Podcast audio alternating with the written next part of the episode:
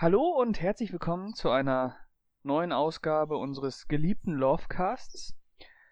Heute, ihr merkt es schon, sind vertauschte Rollen anwesend, präsent, ich weiß es nicht. Äh, jedenfalls werde ich, Pascal, heute die Mo Moderation machen, aber ich bin nicht alleine, denn an meiner Seite ist auch der Stu. Hallo. Schön. Ja, ich muss mich erstmal in meine äh, Moderatorenrolle reinfinden. Äh, ich muss dafür erstmal die Euphorie finden. Du merkst das vielleicht schon. Äh, ähm, du hast es ja ausgesucht. Also, ja, ich, ich, ich, ich mache mir heute einen faulen Larry, sag ich dir gleich. Ja, ja, ich habe mir, ich habe gedacht, ich muss nicht immer, du musst das nicht immer machen. Du musst nicht immer so viel arbeiten. Weißt du, mach schon genug. Ah, das ist, das ist nett. Ich glaube dir das aber jetzt ja. gerade nicht, dass du das deswegen Doch, es hat mich äh, einfach gereizt, tatsächlich. Okay, äh, Lovecast. Ähm, bevor es damit aber losgeht, ähm, wollen wir uns den Kommentaren widmen zu unserem letzten Hatecast, oder? Ja, äh, wie, aber bevor wir uns den Kommentaren widmen, oh. vielleicht eine Manöverkritik, ja. wie wir es jedes Mal machen. okay. ja, sag doch das. Okay, äh, Manöverkritik zum letzten äh, Hatecast. Letzter Hatecast war? Äh, sieben Leben. Sieben Leben. Sieben ja. Leben. Ähm, Oder hast du heimlich einen anderen aufgenommen? Ohne Nein, mich? noch. Nee, nee, nee, okay. nee. äh, aber ich, ich, ich fange mal einfach an und sag mal, das war unser bester Podcast bisher, den wir zusammen gemacht haben. Äh, fand ich, weil der war sehr schön ausgelassen und äh, sehr schön zerfranst an den Rändern. ähm, der ist, der ist so schön abgetrieben, weißt du, der ist so schön vom Thema irgendwie wegge, weggeflossen. Das hat mir sehr gut gefallen. Ich habe mir halt nochmal angehört und äh, mhm. ich hatte beim beim Anhören auch nochmal meinen Spaß. Also ich muss mhm. auch gestehen, so beim bei der Aufnahme, also die Hate und Lovecast aufzunehmen, machen eigentlich immer Spaß.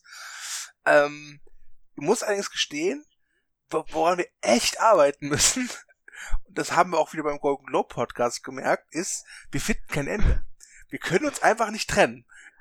Also ich glaube, wir beide, vielleicht äh, ist da irgendwie so, eine, so, ein, so, ein, so ein unsichtbares Band, weißt du, was uns, was uns nicht entzweien lässt. Ja, ja das kann sein. So ist der Macht im Spiel, ne? Ja, ja, also mal gucken, wie es heute läuft. Weil ich hätte das Gefühl bei sieben Leben, dass wir so nach 30 Minuten eigentlich schon fertig waren. Und dann haben wir mal gekonnt, 15 Minuten lang äh, das Ende äh, also verzögert. Das, äh, also macht mir nichts aus. Also, äh, also. Nee, nee. Das macht's ja auch. Also mir gefällt das immer ganz gut. Ja. Ähm, ich, ich weiß gar nicht, ist jetzt schon mal, kommt drauf an, wann Thomas diesen äh, Lovecast jetzt online stellt, aber bei dem Weihnachtspodcast, den wir mit Miriam aufgenommen haben, ich glaube, der ist, ich weiß gar nicht, ob der wirklich so stringent geworden ist oder ob der auch relativ, ich glaube zum Ende hin. Da wird's ähm, ein bisschen äh, tumultig. Ja, es soll, ja der, der, der Weihnachtspodcast, der kommt ja erst noch. Genau, deswegen habe ich das schon mal vorweggenommen. Also ich weiß jetzt, wie gesagt, du hast schon gesagt, kommt drauf an, wie unser Chef es schafft, diesen gerade jetzt hier fertigzustellen. Mhm. Aber der Weihnachtsfilm-Podcast, so viel sei verraten, erwartet euch in eines der kommenden Türchen in unserem Adventskalender. Oh ja. Und der ist sehr gut geworden auch.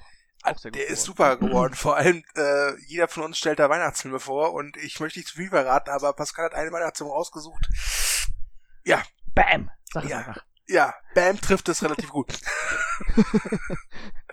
ja. Killt Weihnachten. Ja. Ansonsten ja, okay. möchte ich noch anmerken zu unserem äh, Lovecast über sieben Leben. Ähm, zwei Sachen. Zum einen haben wir gesagt, wenn ihr einen Hatecast zu verborgene Schönheit haben wollt, dann müsst ihr euch melden. Hat sich leider keiner gemeldet. Finde ich jetzt sehr schade, weil wir, weil verborgene Schönheit äh, leider nicht so prominent ist. Deswegen werden wir wohl in Zukunft erstmal keinen verborgenen Schönheit Hatecast machen. Außer natürlich, es melden sich ja jetzt so ein paar Leute. Dann könnten wir da vielleicht noch mal im neuen Jahr gucken, dass wir den irgendwie zwischengeschoben bekommen. Nicht wahr? Vielleicht, vielleicht müssten wir noch einen Hate, äh, noch einen Hatecast, noch einen äh, Podcast ähm, irgendwie initiieren, der äh, unbekanntere Filme pusht. Und äh, ja, wobei wir einfach mal unbekannt und oder erfolglos. Ist das dasselbe? Nee. Man kann ja zum Beispiel auch sagen, irgendwie, dass, äh, was weiß ich, für einen Film keinen Erfolg hatte und trotzdem jetzt saumäßig bekannt ist. Oder wir reden einfach nur über faszinierende Filme und packen ihn da irgendwie drunter. Wir, ja. Äh, Leute, wir werden einen Weg finden. Ja, ihr kommt da nicht drum rum. Nee, echt ihr kommt nicht. da nicht drum rum. Nee. Echt nicht. Also, verborgene Schönheit über den, diesen Film muss gesprochen werden. Ich freue mich auch sehr, den nochmal zu gucken. Ich nicht. Ähm. Doch, doch, doch, doch, doch, doch. Der muss nochmal geschaut werden. Müssten wir eigentlich, wenn wir uns nächstes Jahr sehen, müssten wir das eigentlich so handhaben, dass wir den da zusammen gucken? Eigentlich schon bei Thomas den Abend wir, vorher. wir ne? müssten, wir müssten gleich sogar einen Audiokommentar zu dem Film aufnehmen. Das wäre, glaube ich, aber. Aber das ist alles Zukunftsgeschichte. Ähm, ich möchte noch erwähnen, die zweite Sache, die ich anmerken möchte. Ähm, ganz ehrlich, Pascal, ich muss uns beide jetzt mal exorbitant loben. Mhm. Äh, ich glaube, bei Movie Break gibt es keine lustigen zwei Dudes als uns beide. ja, wenn jemand äh, großartige Komik zu Movie Break bringt, dann sind es Soli und Stu. Das hat sich beim letzten Hatecast bewiesen. Äh, ich muss gestehen, ich finde unseren Ludolf-Gag wahnsinnig super. und ich werde diesen Gag wahrscheinlich noch zigmal woanders verwenden. Wahrscheinlich auch jetzt in diesem äh, Lovecast. Oh, interessant. Ja, Mhm. ich werde jede Möglichkeit nutzen, um es zu, zu machen. Ja, also äh, Soli und Stu, das ist schon, äh, da kann man sich äh, sicher sein, da ist äh, Humor im Spiel. Ja, ich werde meinen Erstgeborenen nennen. Ich werde ihn nennen Soli Stu. Ganz gerade. schön, schön. Aber gut, lass uns ähm, dann mal zu den äh, Kommentaren kommen zum Hatecast, oder? Sehr gerne. Möchtest du anfangen mit dem ersten? Gerne. Ähm, Ja. Unser Lieblingsuser SB2929 hat Ah, uns geschrieben. Ist eine Sie. Ja, es ist eine Sie. Oh, dann äh, natürlich unsere Lieblingsuserin. Hat geschrieben unter unseren letzten Hatecast, da ich leider schon letztes Mal nicht mitmeckern konnte, werde ich den Film jetzt die nächsten Tage ansehen, damit ihr einen schönen Kommentar zum Zerrupfen habt. Äh, Spoiler Alert, es kam kein weiterer Kommentar, äh, aber wir, wir beobachten dich, SB2929, ja, und ähm, äh, teile uns bitte mit, äh, was du zum Film, was du vom Film hältst. Das würde uns trotz Ja. allem interessieren, ja? Sehr gerne. Ähm, genau, sehr gerne würde ich das äh, wissen, was du davon hältst. Hm? okay, äh, dann mache ich mal weiter mit dem äh, Lieblingsuser Ding Dong. Und zwar schreibt Ding Dong, könnte mich bisher nicht durchringen, den Film anzuschauen und ein Hatecast animiert mich irgendwie auch nicht so richtig.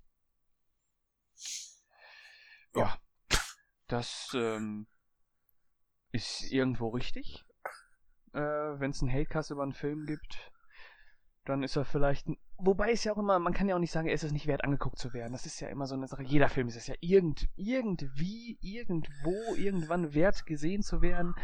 Ich, Ähm, ja, ich sag immer, ne? wenn, wenn mich ein Film interessiert, dann gucke ich mir den an, egal was die Kritiker oder andere Stimmen dazu sagen. Ja, scheiß auf Kritiker. Ja, und ich meine ganz ehrlich, wir, wir versuchen ja im Hatecast äh, wirklich auch Filme zu nehmen, die einigermaßen bekannt sind. Hm. Äh, also wir, wir werden im Hatecast jetzt garantiert keinen Film nehmen, der irgendwie aus den 70er Jahren ist und nur in, mit, auf Serbo-Kroatisch mit bulgarischen Untertiteln verfügbar ist. Das werden wir, glaube ich, nicht machen.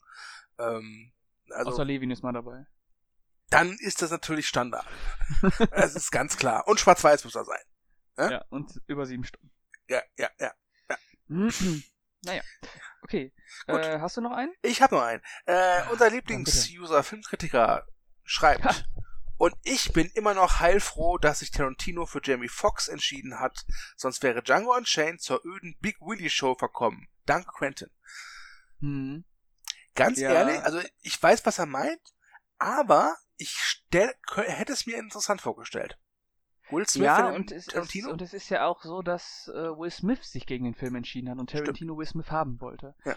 Äh, aber Will Smith gesagt hat, äh, das ist kein Liebesfilm, das ist ein Rachefilm, ich bin raus und mach äh, was auch immer er da gemacht hat, After Earth oder so. Weise Entscheidung. ja. Okay. Äh, ähm, was hat er? Ja, okay, ja. Ja. ja. Wenn er das so meint, okay. Ähm, ich mache auch mal weiter mit dem ähm, Lieblingsuser, mit unserem Lieblingsuser Tomofan oder Tomofan. Ich gestehe Willy durchaus ein passables Schauspiel zu, allerdings ist seine Rollenauswahl etwas, naja, ausbaufähig. Dabei sind viele seiner von mir gesichteten Werke nur banale Langweiler, manchmal verirrt sich aber auch das ein, der ein oder andere Tränendrüsenficker, wie etwa das Streben nach Glück in seine Filmografie. Sieben Leben klingt aber durchaus sehenswert, muss aber auch fairerweise sagen, dass ich ein paar seiner renommierten Filme noch nicht gesehen habe. Also, keep it up, Smith. Ha! Tränendrüsenficker. Das ist schön. Sowas, sowas, äh, solche Wortschöpfungen lesen wir sehr gerne. Ja. Da würden wir gerne mehr von haben.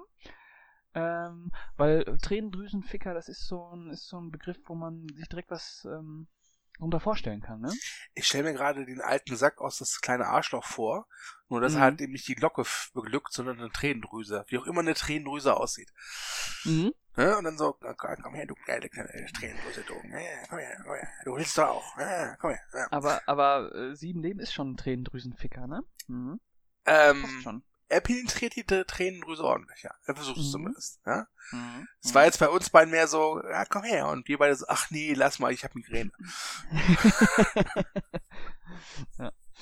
Äh, ja, okay. Äh, wenn er dich interessiert, guck ihn dir an. Ähm, du mochtest das Tränen nach, äh, das Tränen nach Glück, sicher. Das Streben nach Glück. Äh, vielleicht kannst du dann noch sieben Leben was abgewinnen. Aber das Streben nach Glück, das wird auch noch kommen irgendwann. Äh, wir wissen aber noch nicht in welcher Kategorie. Ob, ob im Hate oder Lovecast. Aber ich glaube. naja. Spoiler, Hate Cast. okay, wir hassen Will Smith, wir geben es zu, verdammt. Ah, ich mag die Typen nicht. Ah, ich auch nicht, ey, verdammt. Seitdem er, äh, seitdem äh, Quentin Tarantino sich gegen ihn entschieden hat. Ah, furchtbar. Hat mir den ganzen die Penster kaputt gemacht. naja, okay. Äh, ja, dann danke für den Kommentare, würde ich sagen. Ähm, und wir kommen mal zum eigentlichen Thema, oder? Ja, wir wollen ja nicht nur noch das An den Anfang auch noch ausfransen lassen. Ne? Wobei ich ja an dieser Stelle auch noch sagen muss, äh, heute ist ein großer Tag.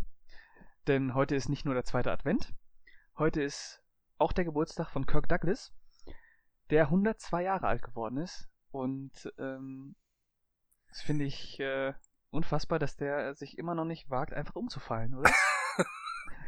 Vielleicht hat er das schon längst getan und keiner hat es gemerkt. Ich weiß es nicht. Es ist unfassbar. 102. Der ja. überlebt uns alle noch. Ja, also. Aber okay. Dieser Podcast, diesen Podcast mit mir Kirk Douglas gut, hätten ja, wir das auch erledigt. Auf weitere 102 Jahre. Es ist interessant übrigens, dass der Film, den wir heute im Lovecast behandeln, mit Kirk Douglas nichts, aber wirklich gar nichts zu tun hat. Vielleicht hat Kirk Douglas ihn gesehen als der Film rausgekommen ist, das war vor 18 Jahren. Ja gut, da war er auch schon, ich weiß nicht, ob er ins Zielpublikum schon, kann, vielleicht war er, war er irgendwie mit äh, Anfang, Mitte 80 total hip, kann ja sein. Und hatte gesagt so, okay, und jetzt, jetzt gucke ich mir diesen einen Film an und äh, ich mache schon wieder den Fehler und will den Titel nicht verraten. Da besteht es in der, in der Überschrift. naja, komm, willst du den Titel raushauen? Sag es, komm schon. Äh, ja, ich, ich muss gestehen, ich, wenn ich nur nach draußen gucke, ja, es ist dunkel, es ist kalt und es ist regnerisch. Mhm. Und äh, den Film, den wir besprechen, ist das nicht. Das war clever. Das war, mhm. das war Mordsüberleitung, oder? Also, also oder Einführung. ne? Wir reden heute über The Beach. Mhm. Und The weißt Beach. du, was total blöde ist? Jetzt nehmen wir diesen, diesen schönen Podcast auf. Ja. Mhm. Und irgend so ein Schwachmaten Autorenkollege vom Movie Break hat vor ein, zwei Wochen schon eine Kommentarspalte dazu geschrieben. Oh. Ah, das ist furchtbar, furchtbar. Aber vielleicht wusste derjenige einfach nicht, dass da wirklich, ein, dass da jetzt fest der Lovecast kommt, dass es vielleicht, es hätte vielleicht ja noch eine Alternative geben können. Kann ja sein. Mm, ich glaube einfach, ähm. es war nur ein Arschloch. ja. Ja, ja.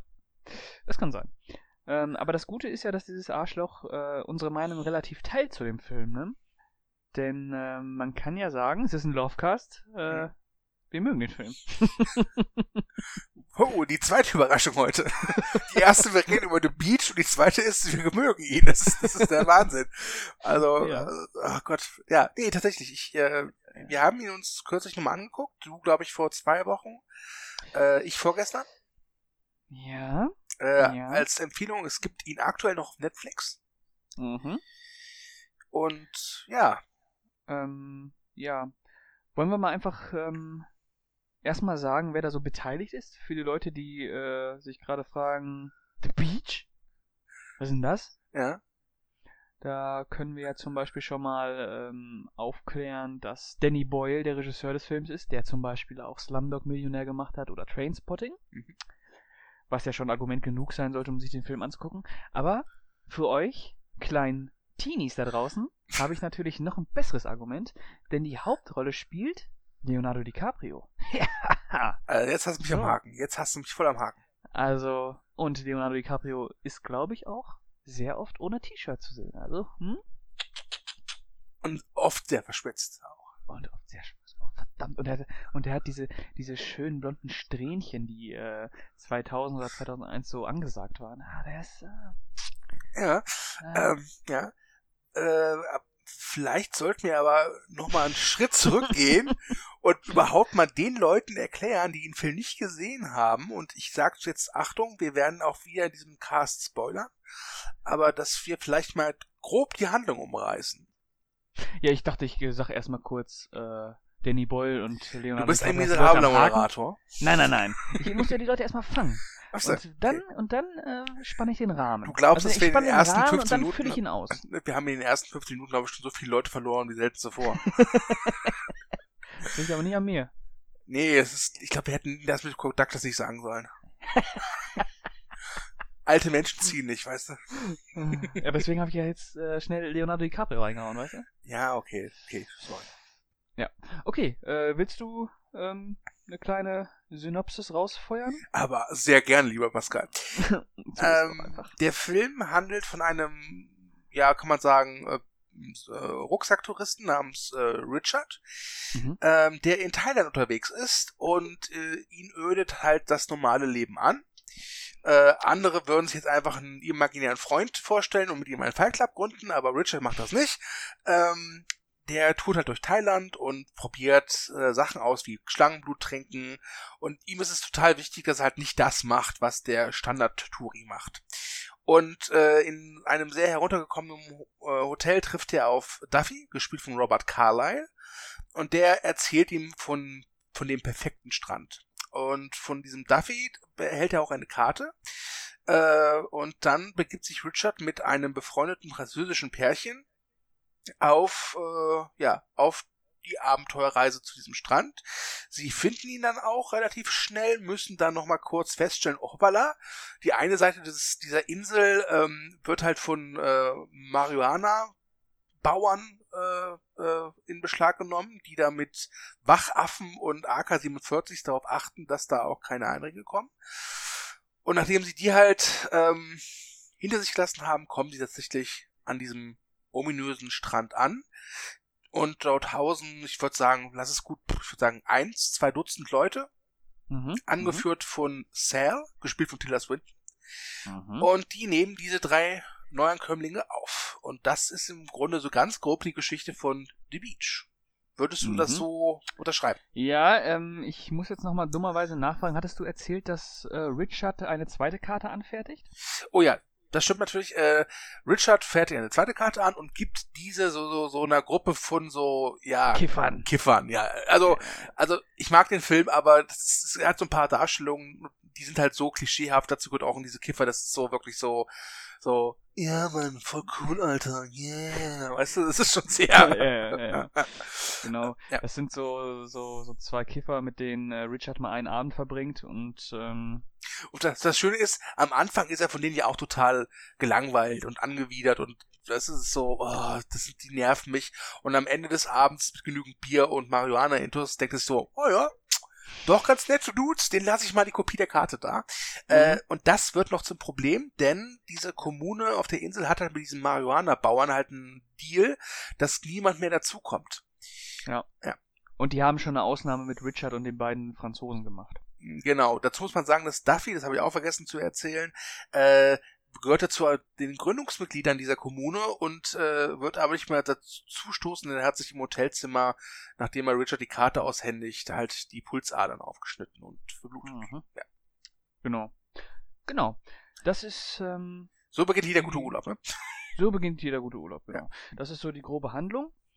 Und ähm, du könntest ja jetzt mal erzählen, wie du den Film damals wahrgenommen hast, als der ins Kino gekommen ist. Ja, der Film kam im Februar 2000 in die Kinos und hat ein hatte da wurde damals sehr sehr beäugt von der Presse aus zwei Gründen. Äh, zum einen, weil es der Film nach Titanic war mit DiCaprio. Mhm. Es kam zwar noch äh, nach Titanic andere Filme mit ihm heraus, zum Beispiel Celebrity von Woody Allen. Aber nur eine kleine Rolle. Ja, oder ich glaube Total Eclipse heißt der, aber der wurde auch vor Titanic. Der wurde davor gemacht. Der wurde genau, aber er kam halt nach Titanic in die Kinos. Mhm. Das waren aber so, ich sage es mal eher so Arthouse-Filme. Da wurde halt mhm. nicht so sehr darauf geachtet. Aber The Beach war so der, war halt so die erste große Hollywood-Produktion nach Titanic und äh, wir können uns gleich daran erinnern, Titanic war ein massiver Mega-Erfolg. Mhm. Und deswegen. Ja, ja, und das heißt, äh, The Beach war nach Titanic absolut richtungsweisend, ne? Ja, also viele haben halt immer geguckt, also damals, wir kennen DiCaprio heute als als als Schauspieler, der Schauspieler DiCaprio, der wirklich gut ist, ja. Mhm. Ähm, aber damals äh, war es halt DiCaprio der Sunny Boy, ja, das Schönheitsideal, der der Teenager-Schwarm. Ähm, Ja. Er wurde als er wurde nicht wirklich als als als ernsthafter Darsteller wahrgenommen. Auch wenn er Ja. natürlich schon früher gezeigt hat mit This Boy's Live äh, und äh, Gilbert Grape, dass er halt echt gut ist, ja. Aber Titanic, da war, also, oder auch Romeo und Julia, der vor Titanic kam, hat er, hat er so ein Image aufgebaut des, des Mädchenschwarms. Ja, ja, so ein Posterboy, ne? Genau, und es wurde jetzt halt darauf geguckt, hey, ähm, wie ist dieser The Beach eigentlich? Wie kommt der an? Ist das vielleicht der Film, der dafür sorgt, dass die Cabrio äh, jetzt in Anführungszeichen ins seriöse Fach, also als echter Darsteller, ähm, als echter Darsteller wahrgenommen wird? Ähm, ja, kann man schon mal verraten? Hat, das hat der Film nicht erreicht? Mhm. Der Film äh, war ein Erfolg, hat, glaube ich, glo global 140 Millionen eingespielt, äh, bei einem Budget von 50 Millionen. Der Film war R-rated, in Deutschland war er, glaube ich, ab 16. Ja. Ähm, also war schon erfolgreich, aber er hatte jetzt nicht so große Wellen geschlagen. Dazu muss man sagen, dass äh, nach Titanic auch der Mann mit der eisernen Maske rauskam, der auch nicht so erfolgreich war. Und ich sag mal so, ich nenne es mal, die Pressegeier saßen halt schon da und haben, haben schon so insgesamt gehofft, so, das ist jetzt der nächste Untergang eines äh, Teenagers-Schwarms. Äh, wie wir heute wissen, es war es nicht. 2000, 2002 kam dann die Cabrio mit äh, Catch Me If You Can und Gangs of New York halt richtig groß raus und ich glaube, da war auch der Schritt gemacht, okay, es ist nicht mehr der Teenager-Schwarm, es ist halt ein richtig guter Darsteller. Das war damals aber im Jahre 2000 noch nicht so. Und die zweite Person, die auch wichtig ist, ist Danny Boyle. Bei dem war das nämlich ähnlich. Der hatte halt mit ähm, kleine Morde unter Freunden und Transpotting halt wirklich große Hits. Ja, jetzt im Kontext äh, zur Größe des Films. Also beide halt schottische Produktionen, dass die jetzt keine Milliarden einspielen, ist klar. Und nach Transpotting hatte er diesen Lebe oder Liebe, oh Gott, ich weiß gar nicht mehr, heißt er Lebe oder Liebe? Ich glaube, lebe lieber ungewöhnlich. Lebe, Liebe, ungewöhnlich. Da, wo, das war so eine erste Hollywood-Produktion Mhm, mit Hugh McGregor und Cameron Diaz und die ist halt auch gefloppt und der Film ist auch wirklich einer der schwächsten von Boyle-Filmen. Und ich bin großer Danny Boyle-Fan, ja, aber selbst Mhm. ich muss zugeben, ah, der Film ist nix. Und da wurde eben auch geguckt, ob Danny Boyle mit The Beach halt äh, seine Vorschusslorbeeren, die er mit kleinem Mord unter Freunden und Transpotting erhalten hat, ob er die äh, nochmal erreichen kann, ob er sich als als in Anführungszeichen richtiger Regisseur etablieren kann. Und auch hier muss man sagen, nee, das hat beim The Beach auch nicht so richtig geklappt. Das klappte dann zwei Jahre später, als er dann in seine Heimat zurückkehrte und 20 Years Later gemacht hat. Also Ja. The Beach ist, ist ein interessanter Film, so rückblickend, wie er damals halt wahrgenommen worden ist. Hm. Was, was ähm, jetzt auch nochmal auf DiCaprio bezogen, aber das finde ich ganz interessant. Nach The Beach ähm, hatte er dann halt die zwei großen Projekte mit ähm, der ersten Zusammenarbeit mit Martin Scorsese, Gangs of Ja, New York, ja.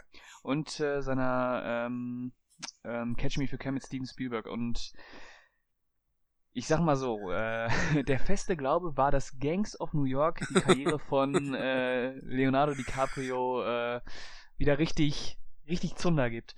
Und äh, letztendlich war es tatsächlich äh, Catch Me If You Can, Ja. ähm, mit dem er sich bewiesen hat, dass er. Wobei man, wobei ich es auch echt frech finde, dass man diesen Jungen damals immer noch äh, äh, abverlangt hat, dass er sich ähm, beweisen muss. Nach Gilbert Grape muss der sich nicht mehr beweisen. Von Ja, niemandem. Das, das, das, ich glaube aber, das hast du heute auch noch, glaube ich. Wenn du jetzt irgendeinen Jungdarsteller hast, der in irgendeinem Film, der jetzt nicht die Größe hat, wie jetzt Ja, eines mhm. Titanic, Hm. Und ich muss ja auch sagen, ich habe den Beach damals im Kino geguckt und ich weiß noch, ich bin mit einer Freundin reingegangen, die war die Cabrio-Fan. Und die ist da nicht reingegangen, weil sich der, weil sich für den Film interessierte. Der Film könnte auch äh, äh, Valhalla 3000 heißen. Weißt du? Das wäre vollkommen egal gewesen. Also, Ah, Leonardo DiCaprio als Odin. Also, also die meisten sind da, sind da auch tatsächlich halt wegen die Cabrio reingegangen. Also, ähm, ich glaube, die wenigsten sind wegen Danny Boyle reingegangen und nur noch viel weniger sind reingegangen, weil der Film ja auf einem Roman von Alex Garland beruht, mit dem Danny Boyle dann bei 20 Years Later und äh, Millions zusammengearbeitet hat. Und Alex Garland, das muss man auch mal sagen, ist jetzt auch ein relativ, relativ bekannter Filmemacher mit äh, Ex Machina und äh, ähm, Auslöschung. Ne? Mhm. Mhm. Ah ja, alles sehr begabte Namen, die da mitgewirkt ja. haben bei The Beach, muss man schon sagen. Ja, und ähm, fandest du, dass der Hype um den Film relativ schnell äh, verflacht ist? Ja, total. Ähm, ich weiß noch, ich, ich habe mich gewundert, ich habe den am Startwochenende mit meiner Freundin gesehen im Kino und der lief bei uns im Dorfkino, nicht im großen Saal. Und das hm. fand ich schon irritierend. Und der Film war ich kann mich erinnern, dass, dass der Saal war relativ voll, also wäre es auch kein Mini-Saal, aber ich würde sagen, so 200 Leute passten da rein und der große Saal, da passten nochmal 150 mal mehr rein. Äh, und es waren meistens Frauen, junge Frauen. Hm. Und ich hatte auch das Gefühl, dass die meisten davon relativ enttäuscht aus dem Kino gegangen sind. Denn du hast ja schon gesagt, DiCaprio läuft da größtenteils halt obenrum nackt rum und ist verschwitzt und äh, hat halt auch äh, er sieht halt so aus, wie junge Männer halt Anfang der 2000er aussahen. Ja, ja, der ist schon, ja. ja. Mhm. Und sie haben ja sogar noch so eine Liebesgeschichte in den Film integriert, die es, glaube ich, im Roman nicht gibt. Also er verliebt sich halt in eine, diese Französin, die mit ihrem Freund, mhm. die er mitschleppt. Ähm, aber ich glaube, dass da viele was sich jetzt anderes erhofft haben. Ich glaube, ganz viele dachten so, die Cabrio, Beach, Wahnsinn, hat Jack aus Titanic doch noch überlebt und ist zum nächsten Strand gefallen. ja, ein, ein das Versch ist das Schöne an dem Film. Was? Das zeigt sich schon, dass der Film irgendwas richtig macht, wenn er die unter Erwartungen von so, so einem Publikum unterläuft. Mhm. Denn man muss ja sagen, dass The Beach schon echt speziell ist. Der ist sehr speziell. Das ist mir jetzt bei der, ich habe ihn jetzt, glaube ich, zum dritten oder vierten Mal gesehen, hatte aber jetzt auch längere Zeit Pause. Mhm. Ähm, der, der, also er hat schon so, er sieht halt schon aus, wie so Filme damals ausgesehen haben. Und der, auch wenn man, also so von der Bildsprache her, und es ist total überraschend, weil zum einen äh, bedient sich Danny Boyle halt dieser gängigen Early 2000er äh, Bildsprache und versucht, dass es auch irgendwie cool und hip aussieht. Ähm, und dann hat er aber auch wieder Momente drin, wo er das komplett umdreht und äh, fast schon Tabula Rasa macht. Ja, wobei man, äh, wobei man diese, wobei der Film diese Oberfläche ja braucht, um sie zu entlarven, ne? Ja, yeah, das war, äh, das fand ich als Kritik gemeint. Genau. Ähm, denn wenn man es mal ganz, äh, ganz grob zusammenfassen möchte, dann ist äh, The Beach ja eigentlich so eine echt eine gallige und teilweise auch sehr grimmige Abrechnung mit diesem Rucksack-Tourismus, äh, ähm, den äh, Leute immer wieder äh, angehen, um sich dann sagen zu können, ich war in Australien, ich war sonst wo, ich war da und da und ich habe das Land erkundet und verstanden. Ich fand er, der Film dekonstruiert so unseren Wunsch, dass wir etwas Besonderes sind. Auch. Genau deswegen. Und genau deswegen, wenn diese Leute ihre, ihr Jahr in einem Ausland verbracht haben und dann wiederkommen und so tun, als wenn die, als wenn die Ureinwohner wären. Ja. Ja, wer das kennt's? stellt der Film direkt bloß. Ich kenne das, ich kenne das von tausend Leuten. Das ist unfassbar. Ja, ja, ich kenne das auch von Freunden oder Verwandten, die dann irgendwie drei Wochen Urlaub gemacht haben in Paris und dann zurückkommen und plötzlich so tun, als, als würden sie die Pariser Lebensfreude ah, scheißen. ich ja. bin Jean-Luc Godard. Genau, genau, genau, genau. Ich bin jetzt nicht mehr der Karl-Heinz, ich bin jetzt, nenn mich, äh, Gaston. Oder so. ne? Ja. Und äh, das fängt der Film ja schon. Der Film braucht ja, glaube ich, nur ein paar Minuten, um diese Figur von dem Richard zu charakterisieren, weil der kommt äh, in Thailand an. Der ist, glaube ich, schon in Thailand, ne? Also, äh, wenn der. Ja, oder sonst. Der also, also ich, also ich glaube, wir sehen Richard, abgesehen von der letzten Szene, nie mhm. in seiner Heimat. Ja, also er ist auf jeden Fall in Thailand und ähm, bekommt dann so auf, auf so einem Markt ganz viele Angebote und sagt immer nein, nein, nein und dann kommt halt so ein Typ und sagt und fragt ihn, ob er Schlangenblut trinken möchte. Ne? Und dann sagt der Typ auch, äh, sagt Richard nein und dann äh, fordert der äh, Verkäufer den wohl so ein bisschen raus und sagt, ja, ja, ihr Amerikaner, ihr habt äh, Schiss vor fremden Dingen und so und dann äh, merkst du schon, ah, okay. Und dann sagt Richard, okay, ich mach's doch. Und ähm, ich, das war dann so eine Szene, wo du merkst, okay, ähm, dass er versucht, alles, was äh, amerikanisch oder was äh, heimatlich noch in ihm ist, dass er das irgendwie versucht ähm, abzuwerfen. Aber genau in diesem Versuch scheitert, weil er die zweite Karte anfertigt, die Leute hinter, äh, die seine Bekanntschaften da hinterherkommen sollen und er genau, ähnlich genau daran scheitert, ähm, sich wirklich von seiner, von seiner Herkunft zu trennen. Und das ist ja schon äh, sehr bitter in, in Bezug auf, auf dieses, auf dieses Backpacker-Rucksack-Tourismus-Thema, ähm, dass man sich nie in einem neuen Land zurechtfinden wird, weil man immer der Heimat hinterherhängt. Ja, also man kann da tun, also wenn wir beide jetzt nach, nach Thailand gehen würden, auswandern, ja, wir uh. wären halt trotzdem noch Deutsche. Ja, das genau. ist halt so, ja, das, ja. das macht der Film relativ deutlich, das stimmt. Ähm, ja.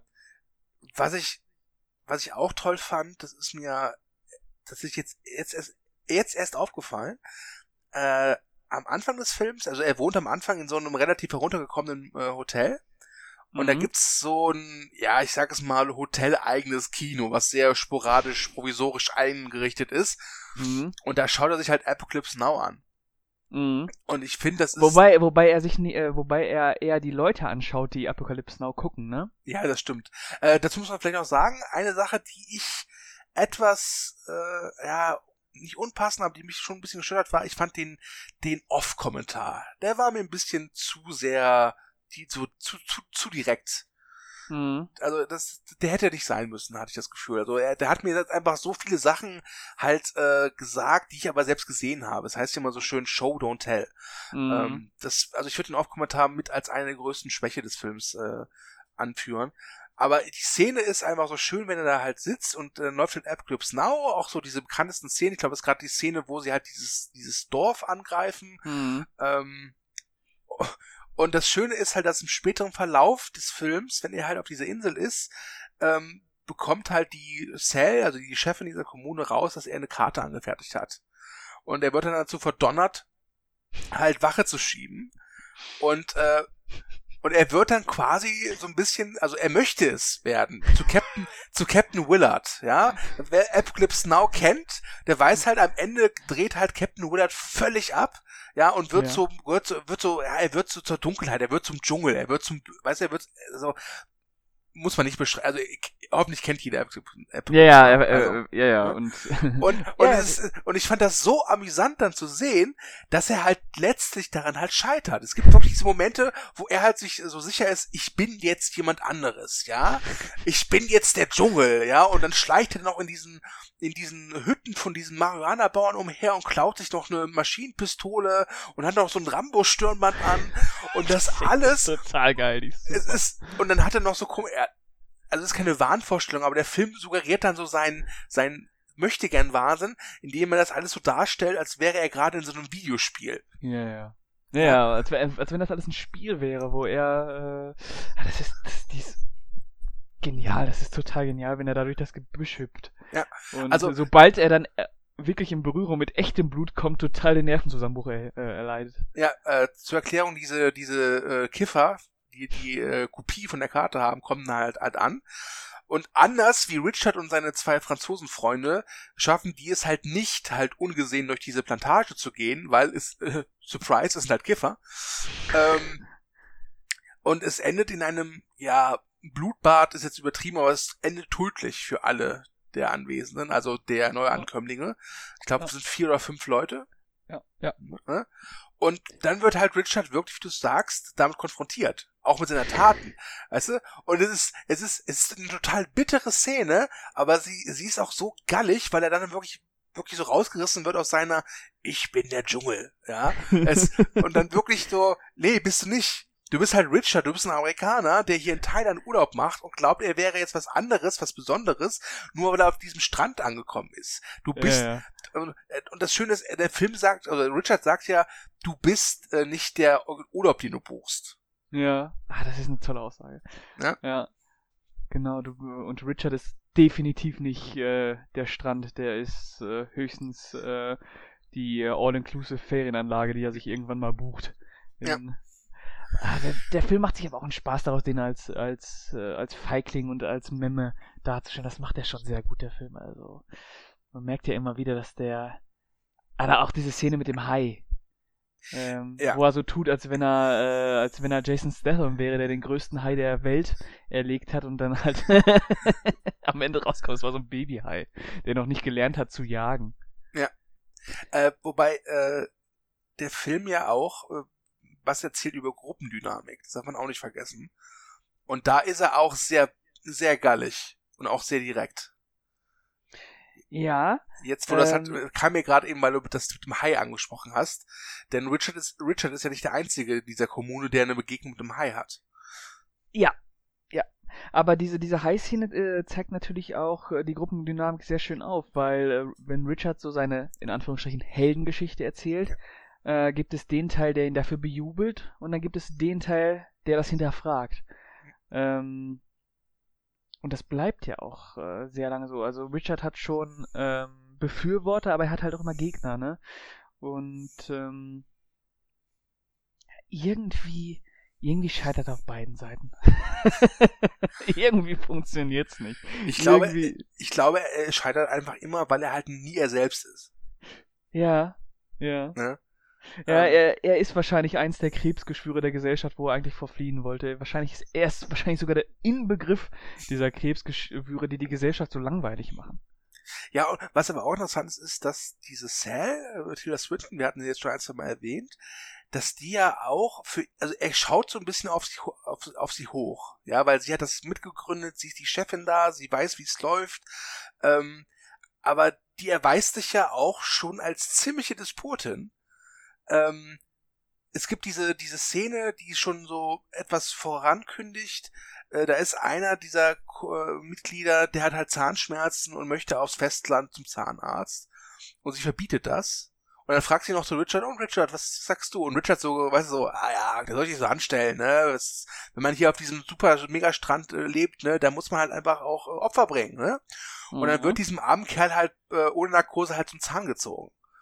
Und, und das ist halt, das ist auch das, das, das ist nicht schön anzusehen. Also der Film, es gibt explizitere Szenen, aber alleine wenn dieser arme Kerner ist und wird von zwei, drei Leuten festgehalten und der vierte äh, mit so einer komischen ähm, äh, Zange zieht an diesen Zahn, das, das ist so das erste Mal, da hatte ich das Gefühl, wo der Film ganz klar macht, so, okay, äh, äh das, das hier ist halt nicht nur der pure Himmel, das, das hier ist auch, eigentlich ist es mehr die Hölle. Ja, ja, das ist, ja. Und, und, und das, das schluckt er ja noch so, das, das macht ihm nichts aus, weil er ja nicht betroffen ist. Ja.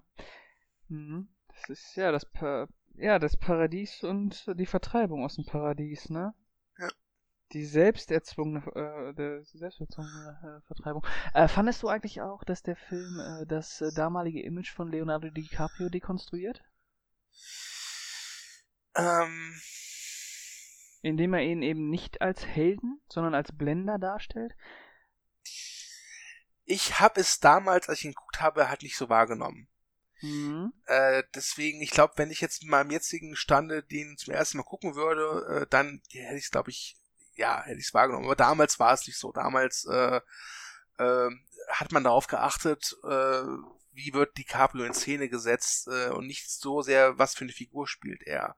Hm. Ja, also deswegen, hm, also ich. Äh, aber inzwischen würdest du es schon sagen, ne? Rückblickend ja, würde ich sagen, es ist eine Dekonstruktion. Äh, vielleicht keine, die jetzt sehr rabiat vorangeht. Nee, nee.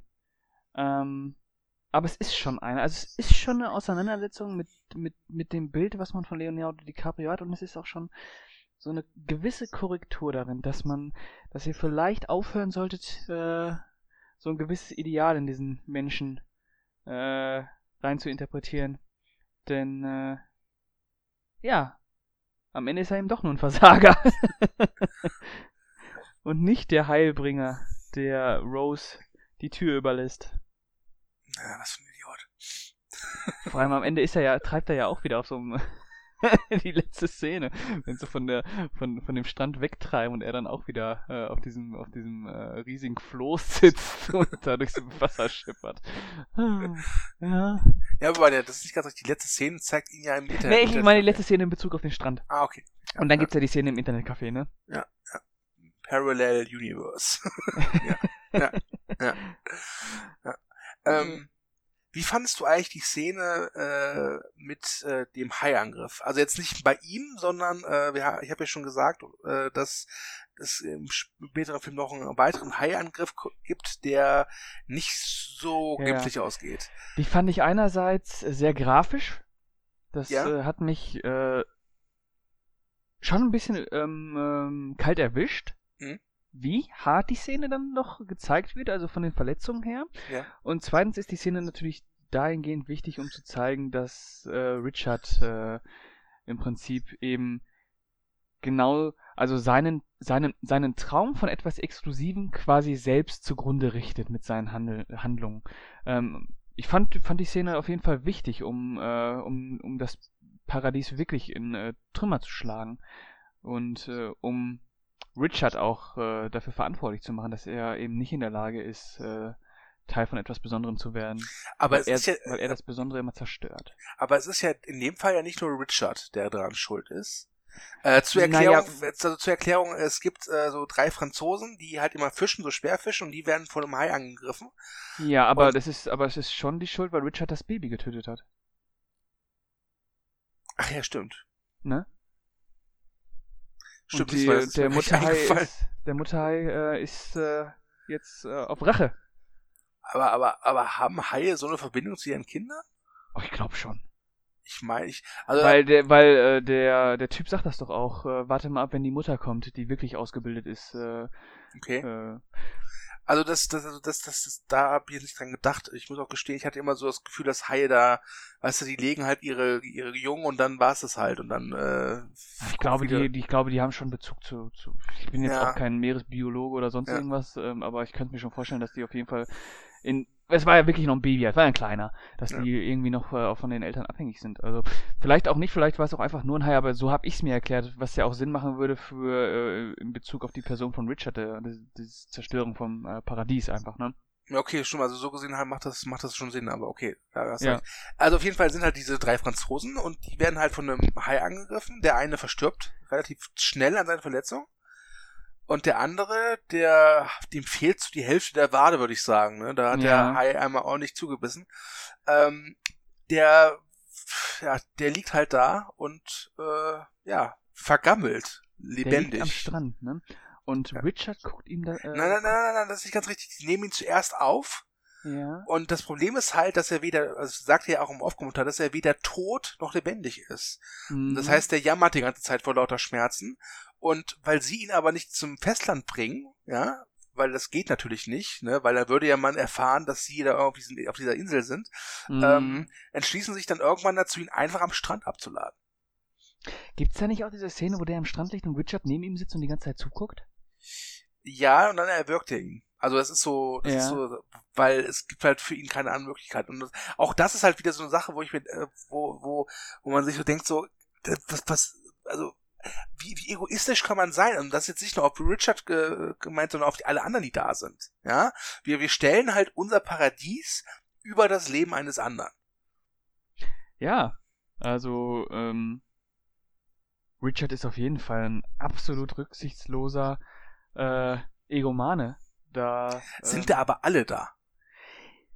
Also, ah, also ich, ich hatte keine Figur, wo ich gesagt habe, so, ja, okay, ja, sie, sie wollte ja eigentlich, aber nee, also gerade, äh, wie gesagt, spätestens dann, wenn dieser arme Typ da mit der, mit dieser riesen Fleischwunde, ja, wo halt fast das halbe Bein abgefetzt ist, äh, da liegt, da geht, geht es und die helfen ihm nicht und die helfen, die können ihm nur dadurch helfen, indem sie ihn halt zum, äh, zum Festland bringen oder aber vom Festland einen Arzt oder so organisieren. Ja, die, die, und das tun sie nicht. Und ja. da ist und da ist jetzt nicht nur Richard für für. Der, ah, Richard der, ist aber schon so das Master Dinge da einfach, ne?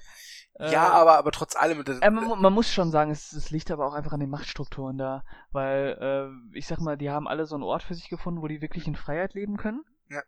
Ähm, und solche in Anführungsstriche ähm, Zwischenfälle, äh, bringen diese Freiheit natürlich in Gefahr. Und da stellen die das eigene, das eigene Wohl natürlich über ein anderes Wohl. Also das ist leider eine sehr, sehr menschliche Logik dahinter. Hm. Ähm, ah, wir brauchen also, nicht darüber ich, reden, dass diese Kommune voll den Arsch ist. Ich, total, total. Ja, also. Also, äh, je, je, jeden Tag nur Reis und Fisch fressen, nee, danke. Also, das. Was halt auch interessant ist, ist, dass diese Marihuana-Bauern, ja, äh, am Anfang ja schon so als total gefährlich dargestellt werden. Ja. Und sie töten ja auch diese, diese fünf Neuankömmlinge, wobei man da auch sagen muss, das ist eigentlich mehr, das, die Situation eskaliert einfach zu sehr. Mhm. Also es ist jetzt nicht so, dass sie, dass sie da, darauf jetzt, äh, dass so Freude strahlen, ey, da sind Neuankömmlinge, lass uns sie umbringen. Und das mhm. ist einfach die Situation, die sich immer weiter hochschaukelt, bis dann halt eben dieser, weißt du, das eine, der, der eine Tropfen, der das fast zum Überlaufen bringt. Ja. Und sie zum Schluss schon, also sie sind gefährlich, aber das macht der Film, fand ich auch deutlich. Eigentlich sind diese Kommunenleute die gefährlichsten Menschen auf der Insel. Ja, man muss ja dazu sagen, die, dass die, ähm, diese Bauern oder diese Marihuana halt, halt auch einfach Geschäftsmänner sind, so, ne? Mhm. Die ihr Geschäft da irgendwie äh, bewahren wollen, aber die ja noch durchaus in der Lage sind, einen Dialog zu führen. Ja. Was ähm, die Kommune ja gar nicht die, ja, da hat ja total, ein total strenges ähm, ähm, Verhaltens, äh, Verhaltenskatalog, der ja total strikt ist. Also egal was da äh, rausfällt, funktioniert ja nicht. Da gibt's gibt's keinen Freiraum, gibt's keine Eigendynamik. Ja. Das stimmt. Verdammt nochmal, da ist man schon am schönsten Ort der Welt und so eine Scheiße. Mann. Fandest du den Ort wirklich so schön? Naja, es ist halt so das absolute Postkartenidyll, so ja. was auch ganz clever gewählt ist, einfach um äh, Fernweh äh, mit einer Einstellung zu ähm, generieren. Du hast da so majestätische Wasserfälle, du hast so äh, das schönste Wasser, du hast äh, einen äh, fast weißen Strand, du bist da so von, von, von Klippen hermetisch abgeriegelt von, von der Außenwelt. Das ist, das ist einfach ein Idyll so, ne? Äh, ob man das jetzt wirklich schön findet oder ob man das jetzt zu schön schon wieder findet, das ist, aber es ist halt echt, äh, man kann, kann man sich schon vorstellen, dass man sich da gut gehen lassen kann, auf gewisse Zeit. Ja, ich meine, ich meine, äh, 20th Century Fox, die den Film halt äh, ins Kino gebracht haben, haben ja auch neben DiCaprio auch vor allem dieses Idyll benutzt, um den Film zu bewerben. Ja, ja. Denn, ganz ehrlich, wie willst du diesen Film bewerben? Ja. ja. Also ich wüsste auch keine andere Möglichkeit, weil du kannst, glaube ich, von der eigentlichen Story, da kriegst du nichts äh, zusammengeschustert, glaube ich, vom, vom Marketing her, dass halt äh, die angepeilte Zielgruppe reingeht. Ich glaube, das, das war ja auch ein großes Problem des Films damals, dass der, dass den, für den Film haben sich, glaube ich, meistens so Teen, Teenies, so zwischen 12 und 18 interessiert. Aber ich glaube, aber der Film an sich sich ja eher so, ich sag mal so, 20-Jährige, 30-Jährige orientiert. Mhm. Also die schon mit Urlaub Erfahrung haben, so, also mit eigenem Urlaub, nicht, dass sie mit Mama und Papa mal eben für zwei Wochen nach Italien fahren. Mhm. Ne? Ähm, deswegen stand der Film schon auf verlorenen Posten, auch wenn er natürlich letztlich schon Gewinne gemacht hat. Ähm, aber es haben wir am Anfang schon gesagt, er ist ja nicht so eingeschlagen, wie man erhofft hatte.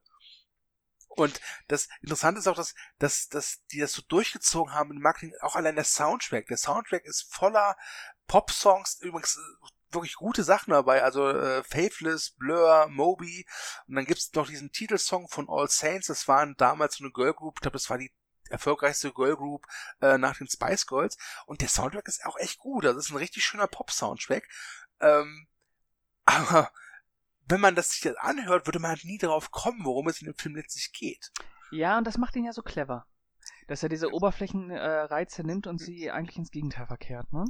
Ja, das zeigt halt aber auch immer so schön, wie, sch wie schwer es deswegen auch clevere Filme haben. Ne? Ja, Weil wir uns ja. halt trotz allem immer vom Marketing verleiten lassen. Da, dann bin ich keine Ausnahme und du wahrscheinlich auch nicht. Ja, und ich muss auch wirklich sagen, dass ich auch, äh, als ich den das erste Mal und das zweite Mal gesehen habe, wirklich an dem Film gescheitert bin, weil ich nicht äh, einfach nicht äh, reingekommen bin oder einfach nicht verstanden habe, was da gerade passiert. Ja worum es geht. Er hat jetzt erst äh, vor, ja, vor zwei, drei Wochen wirklich äh, geschnackelt zwischen mir und The Beach. Und jetzt hat er beste Freunde. jetzt sind wir beste Freunde. ihr habt schon, ihr habt schon äh, Pauschalreise gebucht, ne? Ja. Ja, du und ja. The Beach ab nach Malle. ja, so ist es. Ja. Übrigens, nein, The Beach ist nicht vergleichbar mit Ballermann 6. Leider nicht. Ja. Ähm, ich möchte noch ganz kurz erwähnen, dass The Beach aber zumindest etwas äh, bewirkt hat, und zwar, dass die Location, wo sie gedreht haben, äh, der Strand heißt, ich habe es aufgeschrieben, Maya Bay und äh, findet sich äh, in Thailand Mhm. ähm, und hatte teilweise bis zu 5000 Besucher am Tag. Und mittlerweile ist der aber wohl abgeriegelt, weil halt eben 5000 Besucher und dieser Strand ist nicht so groß, äh, für ordentlich Chaos äh, sorgen und auch für Naturverschmutzung etc. pp. Das heißt, aktuell kann man den nicht besuchen, den Strand. Ja, da ist äh, das Thema des Filmes doch äh, wieder in die Realität übertragen wollen. Ihr wollt was Exklusives und könnt es nur zerstören. Übrigens war diese, die, war diese Strandgeschichte, äh, nachdem der Film gestartet ist, relativ prominent. Weil er Mhm. hat, es wurde relativ ausgeschlachtet von der Boulevardpresse. Ich, ich meine sogar, irgendwo mal eine, äh, eine, eine Tagline gelesen zu haben, wo die Capro persönlich dafür verantwortlich gemacht wurde, dass jetzt dieser Strand da irgendwie verwüstet wird. Ähm, und da kann ich nur sagen, stimmt, das ist die Cabrios Schuld. Ja, der soll sich schämen. Es, total, ja. Der äh, soll aufhören, übrigens- Filme zu drehen. Ja, übrigens äh, es ist ja auch bewiesen, dass äh, DiCaprios Ur, Ur, Ur, Ur, Ur, Urgroßvater die Titanic sabotiert hat, weil er wusste, dass äh, eines Tages ein Verwandter von ihm in einem Film über dieses Ereignis mitspielen wird. Ne? Ja. Ist, äh, ja. Und äh, man weiß ja auch, dass Leonardo DiCaprio Träume sabotiert. Ja. Und äh, dass Leonardo DiCaprio ähm, Wehrlose Bären umbringt. ja und ähm, Schecks fälscht, tut er auch. ja und, Und er handelt mit Blutdiamanten, das Schwein. ja ja ja und er Ach macht ja, sich und- über Behinderte lustig. Und äh, hier, Wall Street Insider Geschäfte. Ach hör auf ey. Und Also, Mafia Leute- Spitzel auch noch. Ah, furchtbar. Furchtbar. Es ist, also, ganz ehrlich, Leute, das ist ein, also, tut das nicht. Ja. Also, Sagt Nein zu DiCaprio. und er ist ein Rassist. Das haben wir auch nicht Und er ist ein vergessen. Rassist, ja. Ja. Und äh, er ist ähm, Äh, ich, äh, äh, Trump-Anhänger ist er auch noch und äh, ist äh, gegen, gegen Frauenrechte und ähm, ich habe ja gehört, dass er ganz gerne Babys isst. und Haie tötet. Und halt tötet. Ja. Also, ich glaube, wenn man nichts aus The Beach mitnimmt, aber dann zumindest, dass DiCaprio echt der schlimmste Mensch auf diesem Planeten ist, oder? Dann äh, ist das das reicht auch dann. dann Das äh, reicht auch. Ich, ich ja. habe auch keinen Bock mehr über DiCaprio zu reden. Das ist ein Arschloch. Punkt. Ja, ist wirklich. Also furchtbarer Also, Mensch. Also Furchtbarer Mensch. der setzt sich nicht für die Umwelt ein, der setzt sich nicht für Menschenrechte ein, also der dreht nur Scheißfilme. Ähm, DiCaprio, bitte hör auf, Filme zu drehen. Danke. Danke, wirklich. Wir haben keinen Bock mehr. Wie viel Leid kann ein einzelner Mensch ertragen? okay. Ja, oh. Ja. Mhm. Also ich bin ehrlich, ich, ich wäre wär soweit durch. Oder hast du Ja. noch was? Ähm, nee. Wollen wir ähm, zum Abschluss nochmal ein ganz kurzes Fazit geben oder ist das überflüssig? Ich glaube, das kann nicht schaden. Also, guter Film. Ähm, ja, ich finde, das ist ein wirklich guter Film. Ich glaube, du hast, ich glaube, du hast ihn mit 8 bewertet. Ich bin jetzt bei 7. Mhm. Ähm, ich finde, er hat, äh, wie gesagt, der Aufkommentar, den finde ich äh, unnötig. Mhm. Und er hatte für mich hier und da schon ein paar Längen. Aber man, wenn man, sollte man sich mal ansehen und versuchen wirklich so wenig wie möglich von dem zu erwarten, was man glaubt, man, was man bekommt. äh, auf jeden Fall darauf einlassen. Das ist, ähm, der hat schon irgendwie eine Sonderstellung. Der ist schon einzigartig irgendwie in seiner in seiner Art und Weise, wie er diese Geschichte erzählt. Das, ähm, das hat schon Ja. was. Hat, Wobei man auch sagen muss, er hat rückblickend gesehen auf die Filmbieter von Danny Boyle und DiCaprio hat er jetzt keine Relevanz wirklich. Nee. Nein, leider nicht. Ja. Leider nicht, ähm, obwohl es ein sehr guter Film ist. Ähm, sowohl in der DiCaprio Vita als auch in der Danny Boyle Vita. Ja. Ähm, ein sehr, sehr guter Film. Ja. Ja, gut. Dann ähm, wären wir am Ende, oder? Sind wir am Ende? Äh, nee, wir müssen, wir haben, wir haben jetzt gesagt, das ist das Ende. Du weißt doch, das Ende lassen wir immer gerne ausfranzen. Ah, ja. Kirk Douglas. 102 Jahre alt. Michael Douglas ist 74. Was meinst du, wer stirbt zuerst von den beiden? oh, ähm. Wenn man ehrlich ist, sagt man irgendwie Michael, oder? äh, du, Kirk Douglas überlebt noch seine Ururenkel. Das ist. Ich glaub's auch, ey, das ist ja unfassbar. Ich glaube, ich glaube, der Tod wollte ihn schon vor 20 Jahren holen, hat aber vergessen. Vermutlich dann so, entschuldigen Sie, äh, ich soll hier Kirk Douglas abholen. Dann steht der Retter auf, ich bin Kirk Douglas. Nein, ich bin Kirk Douglas. Nein, ich bin Kirk Douglas. Uh, okay, pass auf. Ich fange jetzt mal an mit meinem Schlussmonolog ja. und dann darfst du, ja? Und dann sage ich einfach Tschüss. Oder so. Ähm, vielen Dank fürs Zuhören. Äh, lasst in den Kommentaren gerne uns wissen, was ihr von The Beach haltet oder von DiCaprio, diesem üblen Menschen. Mhm. Äh, was haltet ihr von Danny Boyle? Was haltet ihr vom Hatecast, vom Lovecast? Äh, schreibt halt was.